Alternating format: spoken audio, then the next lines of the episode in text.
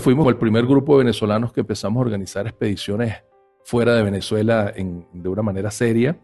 Eh, empezamos a ir al Himalayas, primero a montañas pequeñas, luego empezamos a hacer cosas más complejas y hasta el día de hoy, eh, pues este, este, grupo que fuimos conformando para poder hacer todos estos proyectos se volvió prácticamente un, eh, digamos, ya algo más, mucho más complejo que unos muchachos que escalaban juntos, sino que éramos un verdadero equipo de trabajo eh, que para completar proyectos muy complejos de montaña pudimos escalar dentro de eso, estuvimos en seis picos de más de 6.000 metros en el Himalaya, incluido el Everest, y luego empezamos otros proyectos como el proyecto Siete Cumbres, que era escalar la cumbre más alta de cada continente. Luego nos enamoramos de las expediciones polares y empezamos a hacer los cruces, en la expedición para llegar al Polo Norte, luego para llegar al Polo Sur, luego el cruce de Groenlandia. Em, empezamos con otros proyectos como visitar montañas sagradas. Y claro, esto se volvió un, equipo de alto rendimiento muchas de las cosas que aprendí de esta experiencia de montaña las aplico a, todo lo que hago, en particular en la cardiología y a mi trabajo en cardiología intervencionista, eh, donde tenemos que trabajar, por ejemplo, en un hard team, donde tenemos que eh, discutir casos en grupo y asumir que, cada quien haga el conocimiento de un ecografista, que ese es su campo de trabajo, y tengo que confiar en él y tomar decisiones en beneficio del paciente fundamentados en eso, que cada quien pues hace lo que mejor sabe para lograr un, objetivo común.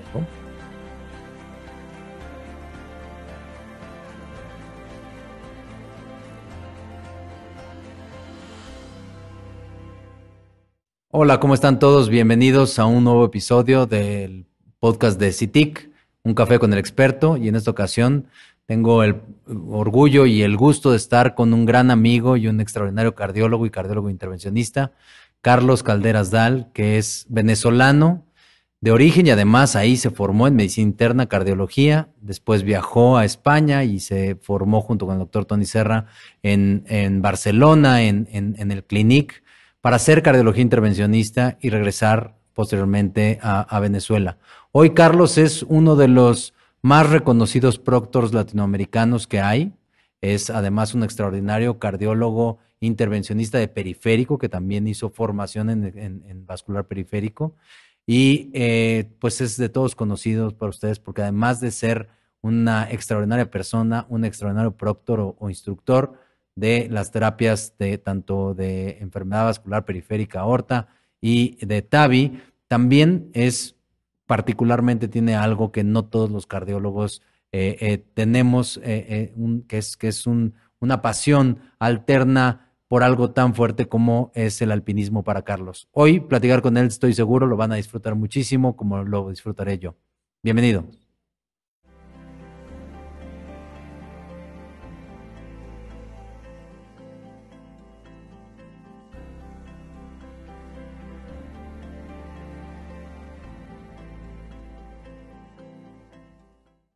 Carlos, bienvenido, muchas gracias, gracias por estar en México parte de tu vida ahora Venezuela, parte México.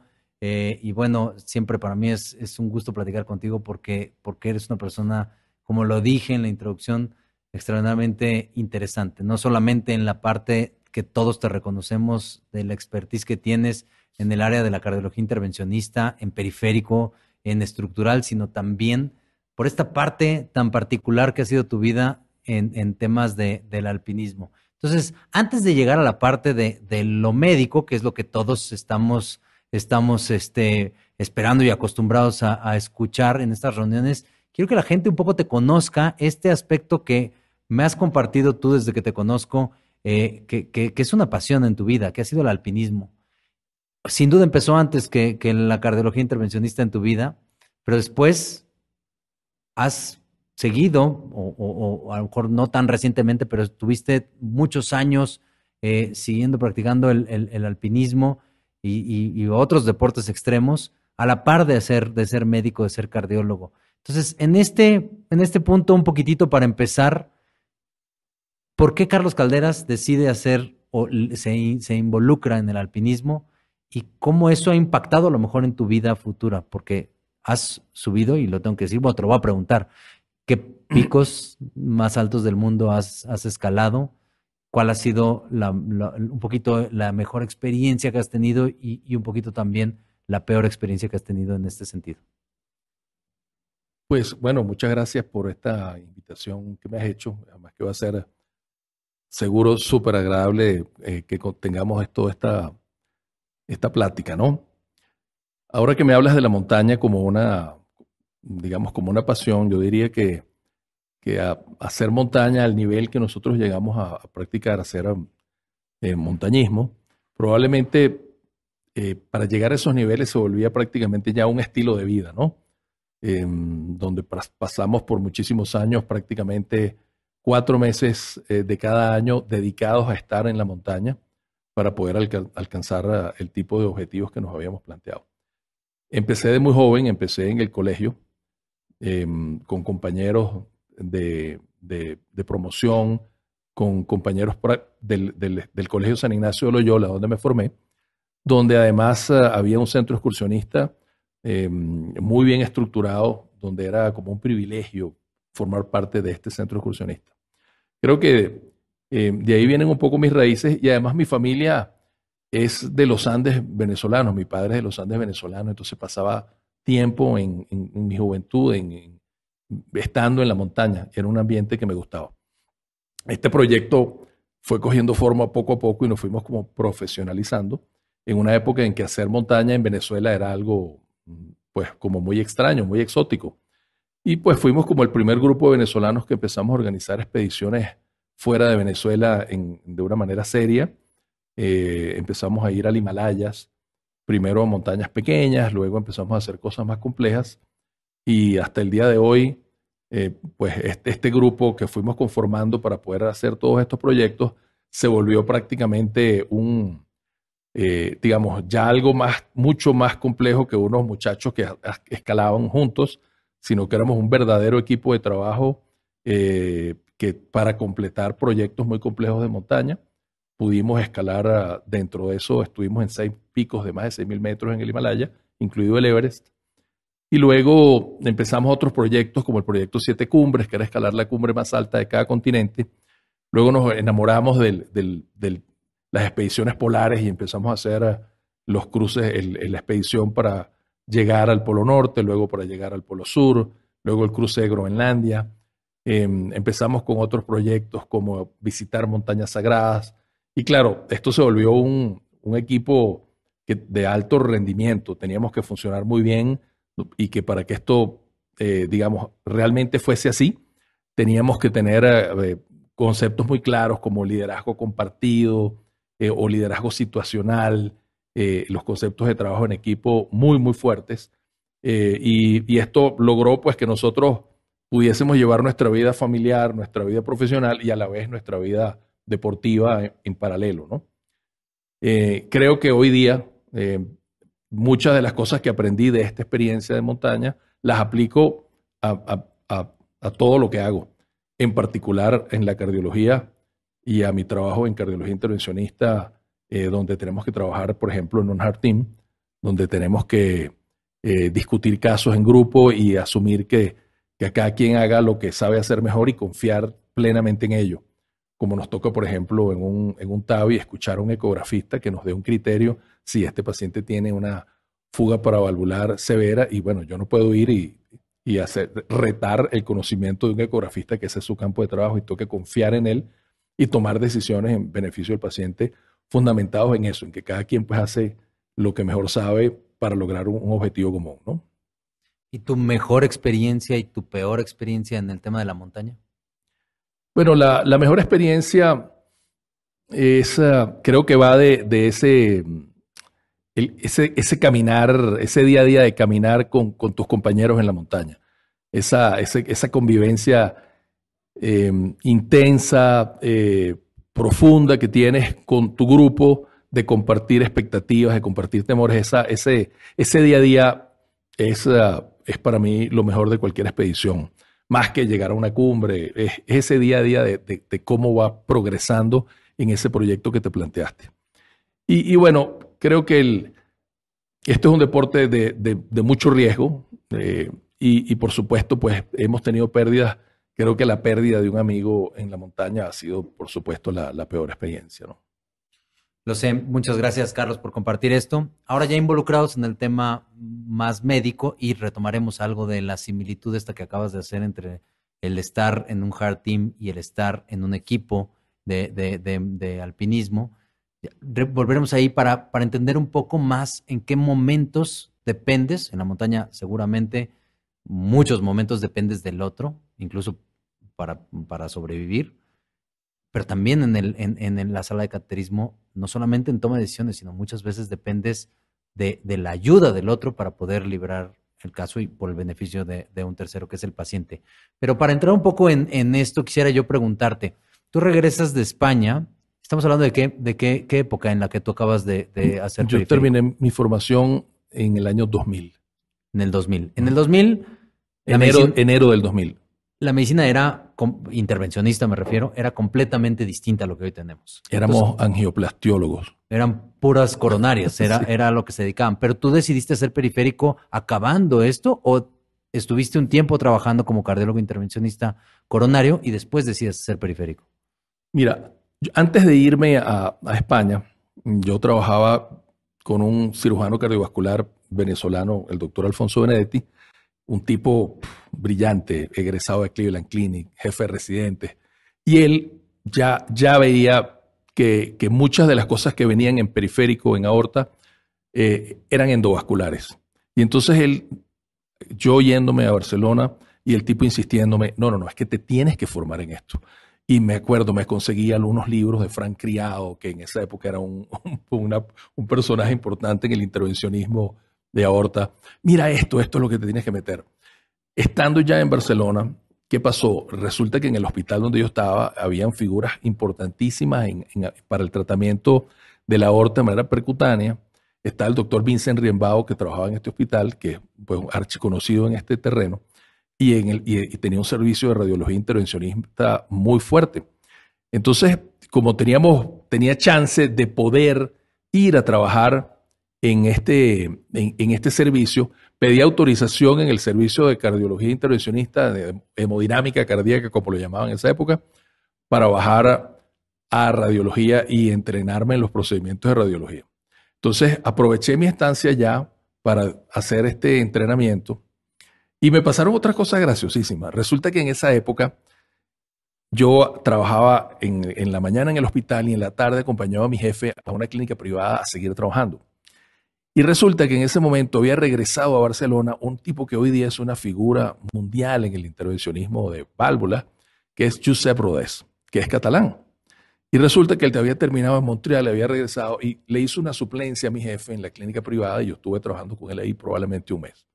Hice amistad con él y resulta que este tipo además ya era en esa época eh, un, experto con el tema de los dispositivos Amplatter, el cierre de la CIA, del foramen, que eran cosas que estaban empezando. Y bueno, hice el, vínculo con él y a mí me interesaba ya en esa época, sentía mucha atracción por todas las cosas que tenían que ver con estructural, que en aquella época no lo llamaban estructural. Pero, por ejemplo, en, mi hospital se hizo un protocolo interesantísimo de ablación septal con alcohol en miocardiopatía hipertrófica. Entonces, claro, estaba pegado a esos casos. Cada vez que se hacía una valvuloplastia mitral, pues estaba, era el, el residente que estaba pegado ahí, el fellow que estaba pendiente de esos casos. Y por supuesto, un año después, cuando yo había regresado, llamé a Josep Rodés y le dije, oye, puedo irme y pasarme al menos una semana contigo en tu hospital viendo cómo es este tema de los, de los dispositivos de cierre. Porque eran, eran terapias que eran emergentes, había muy poco conocimiento y estaba todo eso por llegar, pero nadie como fellow de hemodinamia se iba a entrenar en eso, iba a tener la posibilidad de tener esa, ese aprendizaje. Y, había, y una vez que ya terminas del fellow, pues ya ahora eres responsable de todo lo que haces en un paciente. Ya, ya el proceso de formación es distinto. Entonces, eh, ya tenía una avidez por eso enorme y pude hacer algunos contactos como este, como el de, como, como el de Josep Rodés, que, que fue para mí súper importante para, por ejemplo, avanzar en ese, en ese campo, ¿no? Parece, de lo que te conozco, y ahora quiero entrar en ese, en ese tema, parece que has estado, o sea, has sido muy privilegiado en que has estado en el momento indicado, en el lugar indicado, con la persona adecuada. Porque cuando tú regresas a Venezuela, y quiero que me cuentes un poquitito cómo fue eso, estás muy cerca del doctor Condado, que posteriormente es importantísimo en el tema de estructural. Cuéntame un poco cómo fue eso, regresas a Venezuela y cómo es que tú tienes esta cercanía con el doctor Condado y a dónde te llevó esto. Sí, bueno, José Antonio Condado, eh, quien fue mi profesor en, mientras hice cardiología, estando yo en ese, haciendo cardiología, José Antonio en ese momento estaba haciendo los estudios con braquiterapia intracoronaria.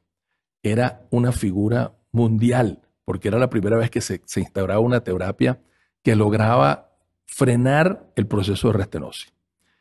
Y yo, eso pues despertó en mí una pasión, el trabajar con él, el poder ayudarlo en estos, en estos estudios, para mí fue, pues no te puedo explicar lo que yo sentí que crecí en ese tema. Luego cuando regreso, eh, estuve trabajando con él en el hospital y José Antonio eh, tenía en ese, en ese momento un montón de inquietudes increíbles y la posibilidad de hacer una serie de estudios de investigación, en especial estudios de First in Man, con diferentes dispositivos. Em, y quiero que sepan que José Antonio es un, es un, es un monstruo, o sea, un tipo con una, con una capacidad increíble, con una, una, ubicación tridimensional que pocas personas tienen, eh, con una habilidad, pero de verdad fenomenal, pero no solo eso, sino que además es súper estudioso, súper metódico.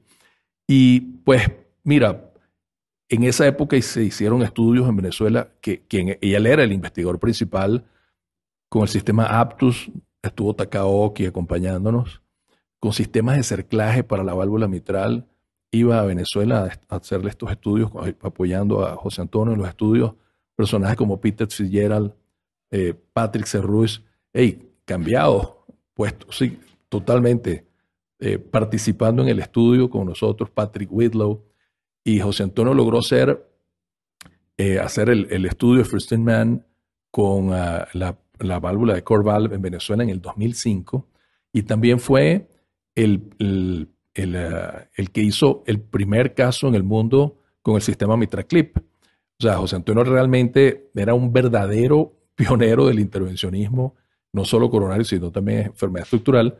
Y yo, pues, iba como pegado a él, aprendiendo todo lo que podía y vinculándome a este medio, ¿no? Eh, que fue para mí súper, súper provechoso para empezar a entrar en este, en este mundo del, de, la, de, la de lo que hoy conocemos como enfermedad estructural cardíaca, ¿no? Y, esto te involucra a ti mucho en First in Months, que después en tu área de, periférico has seguido eh, explotando, porque tú, en, el sentido de que has sido partícipe de muchos dispositivos que se han colocado, que se han estudiado por primera vez en el mundo en, un ser humano, ah, tú has participado en muchos de ellos. Y esto sin duda te pone en una en una posición distinta, porque no es lo mismo ser un muy buen cardiólogo intervencionista, tener muy buenos resultados, tener muy buenos eh, números eh, de, procedimientos, pero también estar en los primeros estudios de, un ser humano conlleva un poco una responsabilidad distinta, porque de esa opinión o de esas modificaciones que pueden estar bajo tu sugerencia en los dispositivos, es lo que se va a hacer después en no uno, sino en millones de seres humanos y, es, e, esa importancia que tiene lo, lo, bien que se hagan estos estudios no puede recaer en una persona cualquiera, tiene que recaer en una persona con, con toda la, la, ética, la calidad la experiencia, la habilidad, como, como lo ha sido tú. ¿Cómo ha sido para ti estar en First in Months? Mira, la verdad es que ha sido una de las, de las cosas más interesantes que he hecho en mi vida, ¿no? Podemos decir que en muchos de los estudios he sido eh, eh, PI en conjunto con José Antonio y en algunos he estado eh, haciéndolo solo. Casi todo lo de periférico es lo que he hecho esencialmente solo, pero la mayoría de las cosas que hemos hecho en estructural, como con dispositivos de cierre foramen, por ejemplo, ha sido en conjunto con José Antonio. La verdad, y yo siempre se lo explico a las personas cuando se involucran en esto, es que no tienen idea de cuánto aprende uno cuando se involucra en esto. Eh, tú te estudias, tú te involucras en un estudio de cierre de foramen y bueno, lo primero es que te sabes desde el primer trabajo que se publicó hasta el último de cualquier cosa que tenga que ver con foramen oval. No solo eso, sabes hasta lo que no se ha publicado, sabes hasta lo que se está haciendo, sabes qué se está investigando en cada lugar y cómo va el desarrollo de cada uno de esos estudios. Entonces, ya de entrada, la, la aproximación que tienes a un tema es totalmente diferente cuando lo logras ver así que cuando simplemente recibes información que te llega a través de las redes o, las revistas científicas. Entonces, ya esa posición frente a un problema es totalmente distinta de la que puede tener cualquier otro cardiólogo eh, en tu posición. Luego, te hace valorar mucho riesgos-beneficios, saber realmente cuándo un dispositivo, sobre todo un dispositivo de First in Man, tú crees que se lo puedes ofrecer de una manera segura a tu paciente. Entonces, ¿y cuándo te vas te puedes parar frente a él y explicarle eh, a la hora de, para, para explicarle al paciente lo que le estás ofreciendo y que él acepte participar en un estudio? Eso es, un, verdadero reto. O sea, tú tienes que tener la convicción de que eso que tú estás haciendo eh, no está sometiendo al paciente a un riesgo, o si lo está sometiendo a un riesgo alto, es porque le estás ofreciendo algo como parte de un tratamiento compasivo, porque él no tenga otra opción mejor que esto que tú le estás ofreciendo. Entonces, el entendimiento de esto eh, es una parte súper importante del, involucrarse en este tipo de estudios. Pero creo fundamental y, para todo el que se involucre en un protocolo de investigación, bien sea de First in Man o incluso un protocolo con cualquier dispositivo, es que su conocimiento, la profundización que él va a tener en el conocimiento de, esa área, nadie lo va a superar. Sí, sin duda.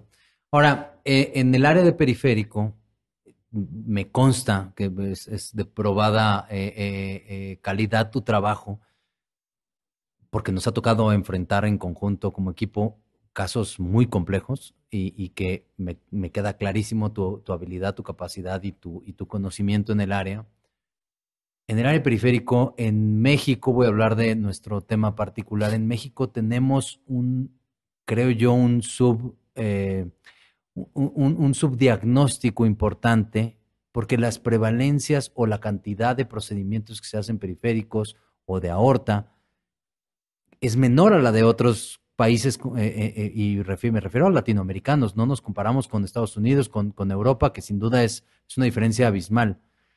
Tú que conoces muy bien tu territorio, mucho de, Latinoamérica y conoces muy bien México, ¿qué crees que a, México nos falta para poder diagnosticar y después eh, eh, tratar a los pacientes en el área de vascular periférico y aorta? Porque no sé si compartes conmigo que hay una prevalencia aparentemente, no es que, no es que sea real, la prevalencia debe ser exactamente igual, pero pero por alguna razón no hay los mismos, la misma cantidad de enfermos diagnosticados que la hay en otros lados de Latinoamérica. ¿Cuál es tu opinión de eso que conoces bien nuestro territorio? Sí, yo creo que hay dos, dos, dos puntos que pudiésemos ver por separado. El tema de las aortas, a mí me, llama mucho la atención el, eh, el que en general en, en, México se diagnostica poco el, el aneurisma de aorta abdominal y por supuesto si se diagnostica se trata, se trata poco. Y, y pues Básicamente, recuerdo una conversación una vez con el doctor Van Hayashi que me decía que él pensaba que la tortilla lo protegía a los mexicanos y eso no permitía que, sufrieran de un poco de manera jocosa, eh, decía este tipo de cosas. Pero es que, claro, son enfermedades que son asintomáticas. Cuando dan síntomas, ya, ya sabemos la gravedad que puede tener un aneurisma sintomático.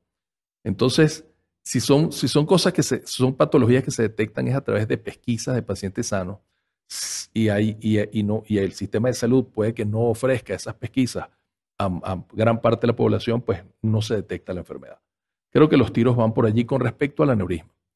Y creo que con respecto a la enfermedad vascular periférica, hay, un tema de cultura, no solo en México, sino universal, eh, donde, donde se ha, vamos a decirlo así, Em, se, ha dejado de prestarle, se, le ha dejado de prestar la, importancia suficiente a, la, a, cuánto está involucrada la enfermedad vascular periférica en lo que es el riesgo de una amputación.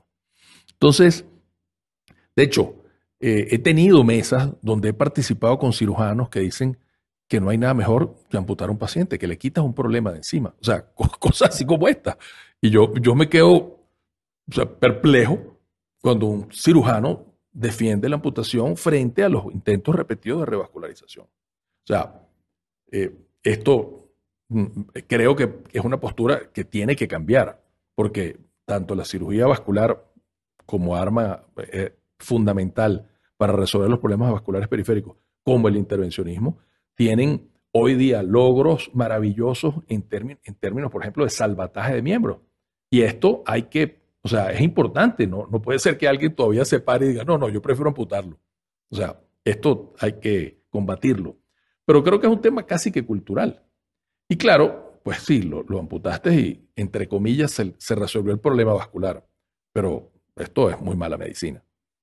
Sí, estamos llegando tarde. Y para el diagnóstico de, de aneurisma de aorta, estas pesquisas que están haciendo ustedes, ¿qué, hacen? No le podemos hacer tomografía a todo el mundo. Eh, ¿En qué pacientes están buscando o en qué pacientes se justifica más? Muchas veces hay mucha gente que rutinariamente, cuando va a hacer un cateterismo cardíaco, hace, hace una inyección en la, en la aorta. ¿Esto está justificado en temas de, hacer diagnósticos así generales? ¿Estaríamos no, no, una, una prueba invasiva como un aortograma no está indicado. Pero, por ejemplo, la, ¿qué ha pasado? Por ejemplo, Medicare ha aprobado ya dentro de sus planes de medicina preventiva qué cosas hacer en, Estados Unidos. Por ejemplo, está autorizado a hacer un eco abdominal a la población masculina por arriba de 60 años como pesquisa para un aneurisma de aorta abdominal. Hay que recordar que el aneurisma de aorta abdominal roto es la causa número 13 de muerte en los Estados Unidos. O sea, no, no, es, un, no es una trivialidad. O sea, el aneurisma roto mata más gente que el cáncer de mama y el SIDA juntos. O sea, eh, son cifras que hay que pararle. Y, luego, la otra cosa que también es, a mí me ha dejado siempre perplejo, es el mal manejo que existe de los aneurismas a nivel de cualquier centro hospitalario. O sea, ahí hay como unos conceptos que no están claros del manejo de esta, de, este, de, este, de esta emergencia, ¿no? Y yo a veces cuando hablo de esto, porque esto, esta es una conferencia que, doy con frecuencia, yo les, yo les explico, si un paciente llega con una herida por arma de fuego, que tiene lesión vascular o la emergencia, ¿para dónde va? ¿Va a la unidad de cuidados intensivos? No, va directo a la sala de operaciones. Pero llega un aneurisma roto y él va a cuidados intensivos. O sea, eh, eh, ¿cuál es la diferencia? Entonces, hay, hay una, hay, el tema del manejo de, fármacos en los pacientes con aneurismas rotos. Está hipotenso y rápidamente hay que usar vasopresores. No, no, no. O sea, no se manejan conceptos básicos de, para el manejo de este paciente en las unidades, en la emergencia y, lo que se llama la, hipotensión permisiva. O sea, hay una serie de conceptos que se manejan muy mal. Y eso, por supuesto, que aumenta la mortalidad de esta, de esta patología tan grave. De acuerdo. Y todavía más fácil podría ser la detección de enfermedad vascular periférica, sin duda. Claro. Y no se hace. Y también creo yo que ahí hay un subdiagnóstico importante que es, es nuestro deber como, como, como todo médico, ¿eh? porque no es difícil hacer la detección clínica o la sospecha clínica de enfermedad vascular periférica, hablando de arterial. Y, y, y, la, otra cosa que es increíble es que el diagnóstico de enfermedad vascular periférica cuando un paciente tiene enfermedad vascular periférica, eso, eh, digamos, desde el punto de vista de su pronóstico, es infinitamente peor que tener enfermedad coronaria. O sea, un paciente con enfermedad periférica, de vascular periférica, tiene mucho más chances de morir que un paciente que ha tenido un infarto. O sea, eso la gente no lo maneja, no manejan ese tipo de conceptos. Y muchas veces son un poco permisivos mm, con esta enfermedad, ¿no? De acuerdo. ¿Qué tanto te ha funcionado a ti? Porque de lo que ya hablábamos en la introducción, es que tú eres un experto en, en, TAVI, también, además de en vascular periférico y en aorta. ¿Y, qué tanto te ha funcionado o qué tanto te funcionó? Porque como ya escuchábamos, a ti tocó entrenarte en el camino para, para, para atender eh, eh, la, o para ser un experto en TAVI.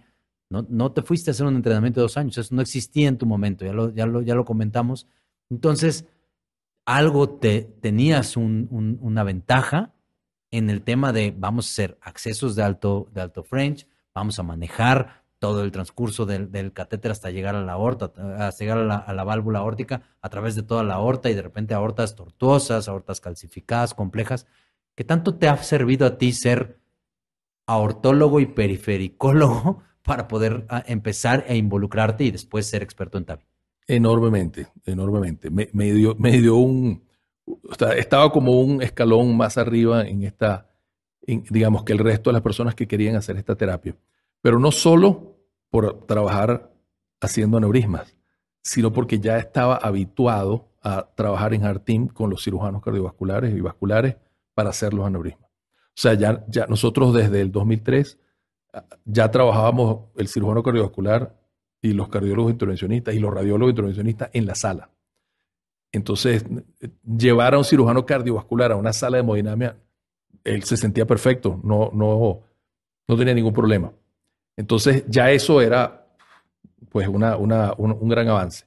Y luego, pues el manejo de introductores y guías eh, de, introductores de gran calibre y guías de alto soporte, que si alguien venía siguiendo la formación de solo intervencionismo coronario, que de 6 quería pasar a 5 French y de 5 French quería pasar a 4 French, trabajando por radial, pues después le dicen, no, ahora de usted, ahora le dijimos que era 4 French en la radial y ahora le vamos a decir que va a poner un introductor 20 femoral, 20 French femoral, pues es un, es un gran reto. Y eso lo vimos reflejado en casi todos los estudios iniciales que, de TAVI, que había 15, 20% de complicaciones vasculares. Y tenía que ver con eso, que alguien que solo manejaba un introductor 5 French para la radial, ahora le decían ponga este introductor de este calibre en una, una femoral, ¿no? Y, el, y el, el, planteamiento también, porque lo, lo, hemos repetido en este podcast, el, el, la base del éxito de la TAVI es la planeación. Y la planeación está basada en imagen. Y tú estabas muy acostumbrado no solamente a la tomografía, porque ya, ya trabajabas para, para aorta mucha tomografía, sino desde la radiología y con la relita, te tocó medir los aneurismas. Entonces, para ti, esa, es, es, esa capacidad de, de, pensamiento abstracto que se requiere para dimensionar las cosas y que ya decías que el doctor Condado tiene esta habilidad, pues tú también la tienes, tienes una capacidad de, de, de poder analizar tan bien la imagen previo a que te facilita mucho las cosas durante el procedimiento y esto también te lo dio en gran parte lo periférico. Sí, sí. Mm, digamos que la, la aorta, yo pues por muchos años daba cursos de mediciones eh, para tratamiento de aneurisma aorta torácica y de aorta abdominal, y que era, pero era cuando teníamos placas, cuando teníamos la radiografía. Entonces había una serie de recomendaciones para tratar de que no te pusieran esas fotos tan pequeñitas, porque claro, mientras más pequeña era la foto en la tomografía, pues más difícil era que tú con tu caliper pudieses medir de una manera precisa el cuello de un aneurisma. Pero había, hay un montón de, vamos a decirlo así, de, de principios que aplicábamos en esa época que yo hoy día los sigo aplicando. Por ejemplo, el, cuando cortas una, el, el, corte de la tomografía no es axial al eje del vaso. Entonces, claro, un vaso que deberías verlo de una manera esférica o circular, lo ves como un huevo, lo ves totalmente elíptico. Entonces, el decidir cuál es el diámetro real del vaso cuando lo cortas así, pues todo eso teníamos una serie de principios que los aplicábamos a esos análisis de la tomografía. Y hoy día lo tenemos que poder seguir aplicando a pesar de que podemos hacer las reconstrucciones multiplanares y se nos hace mucho más sencillo. Pero hay circunstancias en que no podemos y tenemos que resolver. Entonces esas herramientas que te quedan de lo que hacíamos antiguamente, las podemos aplicar todavía hoy día para resolver problemas. ¿no? Sin duda. ¿Crees que nos falte algo más en términos de TAVI? Es decir, estamos, donde eh, se han reducido complicaciones, ya hablábamos desde lo vascular, que tiene mucho que ver con la curva de aprendizaje, la disminución del French que, que, se ha logrado con algunos dispositivos, pero también la mejoría de las plataformas han hecho que hoy podamos reducir y las técnicas de implante de la válvula que podamos reducir tasa de marcapasos, se han reducido fugas paravalvulares con respecto al principio. Todo mucho tiene que ver con la tecnología y con los dispositivos que hoy tenemos, pero tenemos algo pendiente, alguna deuda todavía de parte de la tecnología en donde debamos de hacer algo o, esperar algo o te encantaría que la TAVI fuera de, algo mejor? ¿Podemos mejorar todavía la tecnología? muchísimo espacio para mejorar, muchísimo. Eh, voy a, voy a Ah, hay, cosas que, por ejemplo, vemos cuando utilizamos sistemas autoexpansibles que tienen que ver con los sistemas de liberación. Nos falta precisión. O sea, queremos implantar la válvula a 3 milímetros de profundidad y nos queda 6, o la queremos poner a 6 y nos queda 2. Y, claro, los sistemas son reposicionables, pero incluso siendo reposicionables las válvulas, eh, no tenemos la total precisión al momento del implante. Necesitamos más precisión. Em, y esto creo que tiene que ver no con las válvulas, las válvulas son fantásticas, tiene que ver con mejorías en los sistemas de liberación, que han habido muchas mejorías y siguen habiendo. Este, y cada vez vemos, no solo han bajado el perfil, la posibilidad de cruce, eh, pero y hay, hay, varios sistemas que tienen, ah, que son deflectables. hay una serie de cosas maravillosas, pero creo que ese trabajo todavía nos falta. Tenemos una de, la, la, la industria tiene una deuda con nosotros mejorándonos un poco más los sistemas de liberación. Creo que los perfiles son excelentes, creo que poder pasar, navegar por una femoral que mida 5 milímetros es maravilloso. Eh, creo que eh, la, posibilidad de que hoy día el 90 y prácticamente 94% de los casos los podamos hacer transfemoral es una gran cosa. Creo que esto ha sido facilitado por otras tecnologías emergentes que han eh, ayudado un poco a que podamos insistir en que anatomías femorales antes retadoras las podamos resolver, como la litotripsia eh, vascular. Em, pero, pero y, creo que también, pues como tú lo mencionabas antes, la cantidad de fugas paravalvulares es mínima. Eh, la, la, la, tasa de marcapasos ha descendido a, menos de un 10% con prácticamente todos los sistemas. O sea, nos está yendo muy bien pero creo que todavía tenemos un, en particular con los sistemas de liberación lo podemos hacer mejor. En, en, en este sentido, lo vascular se ha librado justo también por terapias este, adyuvantes, como lo acabas de mencionar, la litotripsia, que permite hacerlo en, en, arterias ilíacas calcificadas, pero que se pueden tratar perfectamente bien y permitir el paso de la, de la válvula al dispositivo. Eh, la posibilidad de que muchos sistemas también son deflectables o técnicas para poder lidiar con aortas horizontales en, dispositivos no deflectables. Pero hay algunas, ya decías, la tasa de marcapasos, que es ahora cada vez con técnicas de implantes son mucho menores y, que, y que creo yo que se puede todavía mejorar en, ese sentido, sin duda. Pero también hay una complicación que es mm, afortunadamente mucho menos frecuente, pero que es de las cosas más catastróficas. Quizás algo vascular puede reparar si no, no, no llegar en la gran mayoría de los casos, hacer una complicación seria que le pueda costar la vida o la, o la limitación funcional al paciente. En el término del marcapasos, bueno, desafortunadamente podría quedar un bloqueo, pero se puede resolver con un dispositivo. En el término de, de, las fugas paravalvulares, incluso en algunas se puede llegar a tratar cuando son severas con eh, eh, dispositivos para la fuga paravalvular. Pero hay un evento que puede ser catastrófico, que afortunadamente, como lo digo, es, es, es una tasa eh, eh, mucho menor de, incidencia, pero que cuando sucede es algo que, que, no, no eh, hay una alta probabilidad de que las cosas no mejoren y me refiero al embolismo vascular cerebral. Y para esto también hay, hay dispositivos de protección embólica cerebral y protección embólica periférica también durante el implante de la TAVI. Entonces, quiero hacer varias preguntas. Una, ¿Cuándo crees tú que sean los momentos, él o los momentos más críticos en donde un paciente puede embolizar? Esa es una. Dos, ¿tendríamos o vale la pena pensar en poner sistemas de protección embólica, por lo menos carotidia, en todos los casos, o si no, en cuáles? Y, tres, el, debería de venir claramente toda TAVI con un, sistema de protección. Es decir, no, no la TAVI en un paquete, sino más bien deberíamos de pensar en que el costo del, del, implante debería ya de estar absorbiendo siempre estos sistemas de embolización, porque como digo, las complicaciones pueden ser catastróficas. Sí. Digamos que cuando empezó la terapia y nos comparábamos con cirugía, con, la cirugía de reemplazo de la válvula órtica, eh, decíamos, sí, tenemos que mejorar en esto porque tenemos más accidentes cerebrales vasculares que los cirujanos. Con la reducción del perfil de los dispositivos y la optimización en la planificación del procedimiento, se ha logrado reducir a un porcentaje realmente bajo. Pero bajo, pero ocurre. Entonces, pues eh, se ha visto si algunas otras cosas adicionales, si hacer valvuloplastia o no, aumenta el riesgo. O sea, se han estudiado una serie de cosas. pero son cosas que son inherentes al procedimiento y no las puedes quitar en muchos casos, ¿no? Entonces, aparecen los sistemas de protección embólica y, pues eh, eh, el estudio pues, del Sentinel fue, fue, fue dramático, no por su, por, su resultado estadístico, sino por el hallazgo de que el 100% de los filtros recogieron material.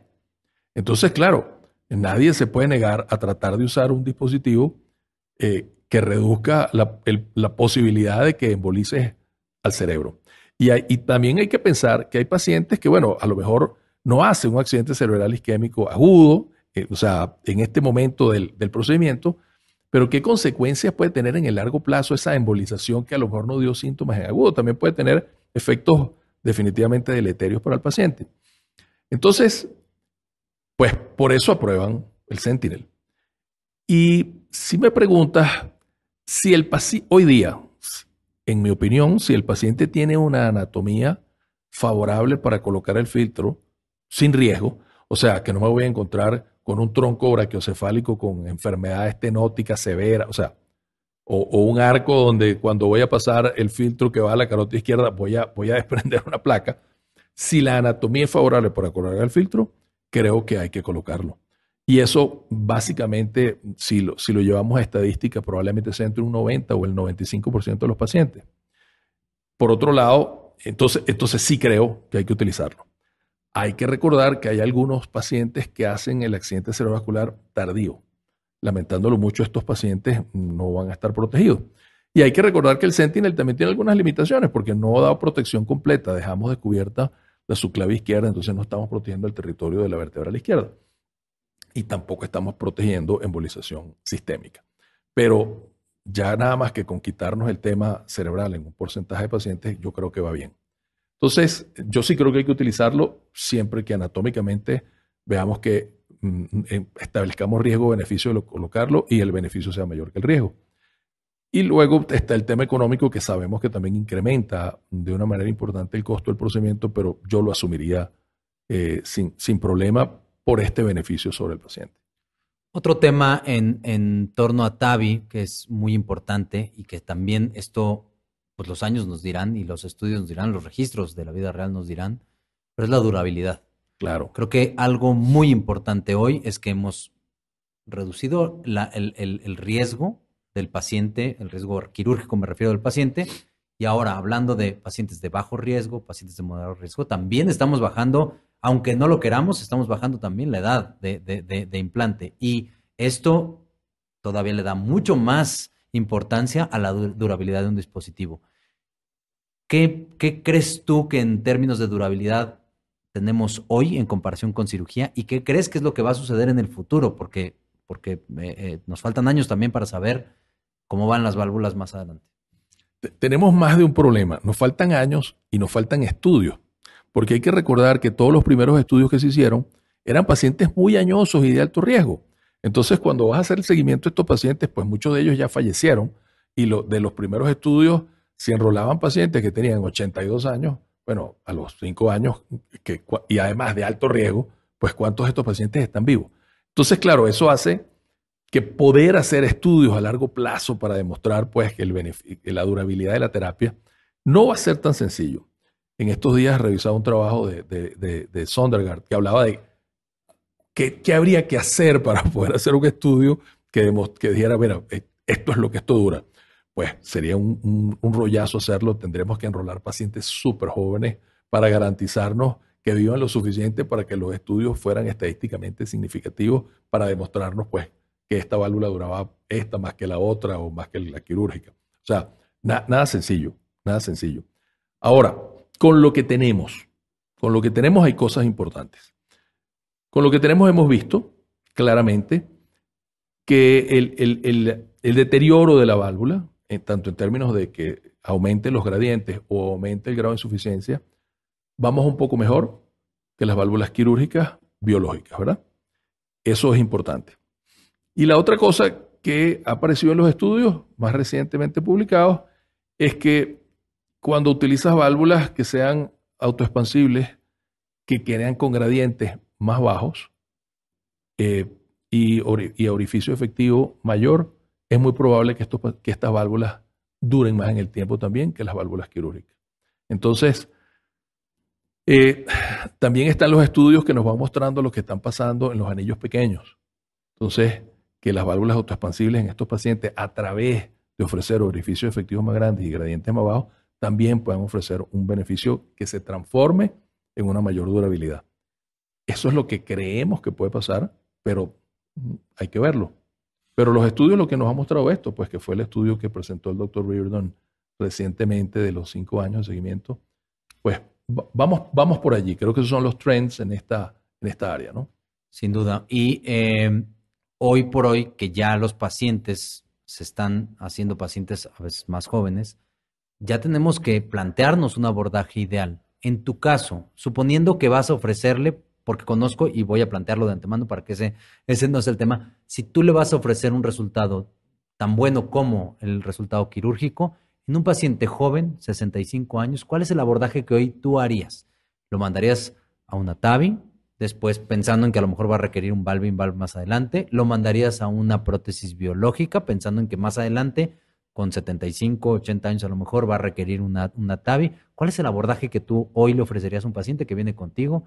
Bajo riesgo, tiene todas las, probabilidades de terminar muy bien por ambos, por ambos abordajes, quirúrgico o TAVI, pero que tú le quieres plantear cuál es el mejor escenario pensando en que tiene una expectativa de vida 25 años adelante o, un poco más. Mira, creo que pusiste el caso justo el, que es, el que es más problemático, ¿no? que es ese de 65 años, que las dos terapias, que además tenga una anatomía favorable para las dos terapias. Cosa que, que, que ese punto que dijiste es clave, porque la gente quiere tomar una decisión antes de siquiera haber visto las imágenes. No, no, no, si él, prefiere Tavi, no, es que él prefiere Tavi, pero tiene, tiene una roca de calcio en el anillo de 10 milímetros, pues va a quedar muy mal. Entonces eso no se lo puede ofrecer. Pero creo que si anatómicamente las dos terapias le van a ofrecer un excelente resultado, lo que pasa a ser aquí, en mi juicio importante, es escuchar la preferencia del paciente.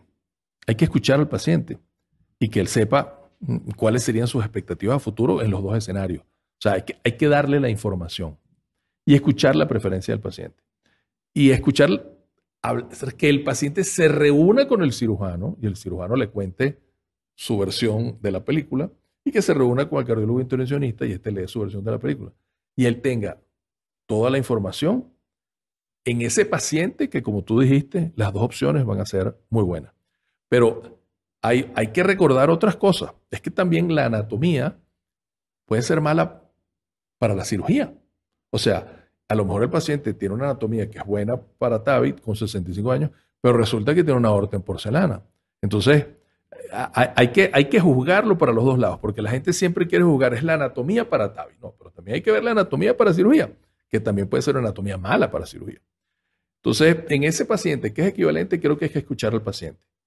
Eh, no hay que criminalizar la cirugía porque a veces empezamos, no, hay que abrirle el pecho. No, no explicar las cosas como son en realidad, pero y que el paciente con toda la información tome su decisión. Y te pongo ahora otro escenario, porque esa decisión me queda claro que, que, eh, lo, acabas de, definir muy claro. Pero si un paciente hoy requiere un cambio valvular a los 50 años, 55 años, que seguramente será quirúrgico, ¿qué le recomiendas? ¿Una válvula biológica? ¿Una válvula mecánica? Si tú le pones una válvula mecánica, seguramente durará más pero seguramente lo agarrará en los 75 años, un, 80 años a lo mejor, si bien nos va, un, un, cambio valvular que tendrá que ser forzosamente quirúrgico, versus ponerle una válvula biológica con miras a que después le puedes hacer una TAVI. ¿Qué es lo que están haciendo hoy en tu centro y qué es lo que tú como, como, como experto en TAVI recomendarías a ese paciente que seguramente ya dijimos va a ir a cirugía? Me acaba de pasar eso con un compañero mío de montaña que ha escalado conmigo toda la vida, que rueda 200 kilómetros en bicicleta todos los fines de semana. Y de repente eh, se dilató un poquito su corazón. A mí parecía que tenía una insuficiencia aórtica trivial. Lo estudiamos bien y no, era una insuficiencia aórtica masiva. Y se tuvo que operar. Entonces vino la discusión de la válvula mecánica versus la, la válvula biológica, el tema de durabilidad y todo lo demás. Bueno, ¿qué pasa? Aquí es riesgos de reintervención versus riesgos de anticoagulación. Básicamente esos son los dos puntos. Entonces, un tipo que hace escala eh, en roca, hace alpinismo, que rueda por una carretera de una ciudad a otra en bicicleta solo, eh, eh, pues ese tipo no puede estar anticoagulado. No puede. Y su preferencia fue, por supuesto, ir a una válvula biológica. Sin embargo, fíjate tú, esto también es importante. También evaluamos el tamaño del anillo para ver qué, se puede hacer ahí a futuro y qué tipo de válvula implantarle. O sea, todo eso se discutió. A ver qué, cuál era el plan futuro con él. Entonces, pero tenía un anillo, se le implantó una válvula quirúrgica de 27 milímetros, es una válvula enorme. O sea, ahí le puedes implantar luego la válvula que tú quieras sin riesgo de reducir el orificio efectivo. O sea, tienes, tienes cosas muy buenas. Pero todas esas cosas hay que evaluarlas, ¿no? Pero creo que va por allí. ¿Qué riesgos va a tener este paciente de reintervenirse versus, eh, por el estilo de vida y las características de este señor, qué riesgos hay de mantenerlo anticoagulado? Y preferencia del paciente. Sigo, sigo, sigo creyendo mucho en el tema de preferencia del paciente. Sí, con conocimiento creo que la preferencia del paciente es fundamental. Es el centro del heart team, ¿no? Con, con mucha información de, ambas, de ambos lados y muy justa y muy pareja y muy sólida en base a los resultados que hay hoy en día. ¿no? Ahora, Carlos, siempre al final de estos podcasts estoy preguntando cuál es el, caso que más te marcó. puede ser un caso positivo, puede ser un caso que, que, no haya salido bien. Aquí eh, lo más frecuente es que nos cuenten como una complicación porque son las que más te marcan. Pero también, y de lo que te conozco, em, me has contado, y quisiera que, que, retomemos un poquito ese caso, cómo fue y por qué, porque esto nos puede suceder como intervencionistas. Este caso que hace paro en sala, y que había que tomar la decisión y lo voy a tratar de, acomodar a, tu, a, lo que dijiste muy al principio de la, de la plática, que tu hard team es fundamental, tu equipo en el alpinismo es fundamental y hay que hacerle caso ahí al más experto en su área. ¿Cómo fue ese caso? Cuéntanos un poquitito cómo fue ese caso y por qué decides, porque sin ninguna experiencia previa, ya después te sucedió otra vez, pero sin ninguna experiencia previa, el paciente hace paro antes incluso de que empiecen ustedes a abordar, pero decide seguir el procedimiento y el resultado es lo que tú nos vas a contar. Sí, em, la, verdad es que uno cuando va a un TAVI, hay unos pacientes que tú crees que son de riesgo para tener complicaciones, pero hay unos que parece que no va a pasar nada y pasa. Y de repente, como nos ocurrió en una ocasión, pues un paciente todavía sin haber siquiera hecho el acceso principal, lo único que habíamos hecho era el acceso secundario, entra en paro y empieza un proceso, de, todo el tema de la reanimación. Y la verdad es que reanimar a un paciente con una estenosis aórtica severa, eso no va a salir, o sea, salvo que tú hagas maniobras realmente excepcionales. Y pues, si tú estás en la sala de hemodinamia, tienes todo allí para resolver el caso, ¿En cuánto tiempo le puedes poner la válvula mientras lo están reanimando? Pues lo, si lo discutes con el grupo y si todos creen que está justificado en este señor intentar reanimarlo, reanimarlo poniéndole la válvula, pues es lo que hay que hacer. Y la experiencia al final no, nos ha dicho que eso es lo que hay que hacer. Y nos hemos dado cuenta, pues uno puede estar 15, 20 minutos reanimando uno de estos pacientes y no pasa, el paciente sigue igual en el momento en que tú implantas la válvula, a los 2, 3 minutos el paciente sale del paro. Porque, o sea, ¿cómo se llenan esas coronarias con una estenosis aórtica? Era imposible que lo logres hacer con masaje cardíaco, ¿no? Entonces, sí, e, es una decisión, a las primeras veces fue muy dura de tomar, muy dura de tomar, pero discusión en el grupo eh, y todo el mundo de acuerdo, todo el mundo de acuerdo. Creo que una de las de estas experiencias más duras, eh, más que esta, es cuando tienes que decidir que un paciente, su solución ya no está en ti, sino en cirugía. Entonces, cuando tú pierdes el comando del grupo y dices, no, ya, este paciente tiene que ir a pabellón y lo tienes que entregar, así como, que, como, como los que están corriendo eh, y, se entregan el testigo, ¿no? Uf, es, ese momento es durísimo, durísimo. Uno se queda como, Además que te, porque dejaste a tu paciente en una situación muy crítica y le estás entregando ya la responsabilidad, el comando de lo que está ocurriendo al cirujano. Creo que esa es para mí una de las, de las decisiones más difíciles para, nosotros de tomar. Y hay que saber hacerlo. Hay que saber hacerlo ya. Él tiene el control porque esto ya no está en mis manos, esto está en manos del cirujano. y tengo que, ahora yo voy a hacer todo lo que él me diga que tenga que ir haciendo para que el paciente salga bien. Sí, sin duda me imagino la situación que viviste la primera vez y que después te ha sucedido de nuevo, en este caso que, que me cae en paro y, o en casos que se han complicado y que tienen que ir a cirugía, la importancia de cada elemento es, es fundamental. Y lo mismo que en el alpinismo, dependes del otro, aquí dependes del otro. Y creo yo que el trabajar en grupos sólidos, en que se conozcan muy bien, eh, que con el anestesiólogo, con el ecocardiografista, con enfermería, con el, el, el que está contigo en la sala, es fundamental, porque si no, estos pacientes, por más que uno quiera, no, no, no podrían salir si no hay una orquesta eh, completa en ese. definitivamente, definitivamente. Y eso es lo que viviste tú seguramente en el alpinismo y ahora, y ahora lo has vivido como cardiólogo intervencionista. Y bueno, pues creo que yo, creo que esa parte la, la acumulas muy bien y sabes cuándo decir hasta aquí llegué y esto, eh, o sea, que hasta aquí llegué yo con mis capacidades y es momento de darlo. Pero sí, me imagino que para alguien con tu expertise, con, con los resultados que tienes, con la experiencia, debe ser muy complicado. Gracias por compartirlo con nosotros, Carlos. Estamos llegando al término del podcast. ¿Algo que nos quieras tú comentar de allá para acá? Ya se acaban las preguntas de mi lado. ¿Algo que tú, que tú, quieras, que tú quieras compartir, que tú quieras decir antes de despedirnos? Bueno, sencillo. Creo que eh, todo lo que nosotros podemos hacer en nuestro trabajo, en nuestro día a día por enseñar, mm, hay que hacerlo. Todo lo que se haga por transmitir conocimiento, hay que hacerlo. Eh, toda la experiencia que uno tenga tiene que ofrecérsela a otro, no te la puedes quedar para ti. En eso difiero de algunos maestros que tuve que me decían, no enseñes tanto, no enseñes. creo, creo firmemente todo lo contrario. Creo que lo que, lo que más uno puede trascender es tratando de dejarle todas las experiencias que hayas hecho en tu vida a otras personas para que eso traiga beneficio para los demás. Te lo agradezco porque esa es la intención, es el alma de, de CITIC como, como plataforma de educación, como congreso, como podcast. La intención es tratar de compartir experiencias de gente tan experta como tú, ahora tomando un café, pero también lo hemos hecho en, en, en, los, en las aulas, en los congresos, y creo yo, eh, y quiero decirlo abiertamente, te agradezco mucho el apoyo que has brindado desde, desde el principio. Tú eres eh, codirector desde, desde el día cero y has estado con nosotros tratando de compartir en esta plataforma eh, eh que ha sido CITIC y, y, que tú sabes lo, lo, que nos ha costado desde, desde un principio, que, que esa es nuestra, nuestra mayor misión, tratar de compartir el conocimiento, tratar de generar mayor conocimiento a todas las generaciones, lo que podemos y obviamente rodearnos de gente que tiene la experiencia mayor que nosotros para poder aprender de ellos y tratar de difundir esto y compartirlo. Te agradezco muchísimo, Carlos, que has estado con nosotros y nos, nos seguimos, eh, eh, te, traeremos para acá para hablar de otros temas que tienes muchos,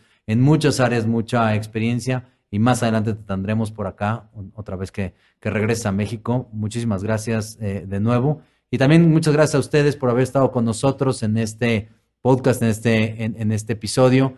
Eh, por favor, no se olviden de activar las notificaciones, de darles like si es que, si es que les, parece adecuado y eh, suscribirse al canal para poder continuar disfrutando de estas pláticas que hemos tenido, que yo disfruto muchísimo con estos expertos y amigos como el, el doctor Carlos Calderas y los que vienen a continuación. Muchísimas gracias.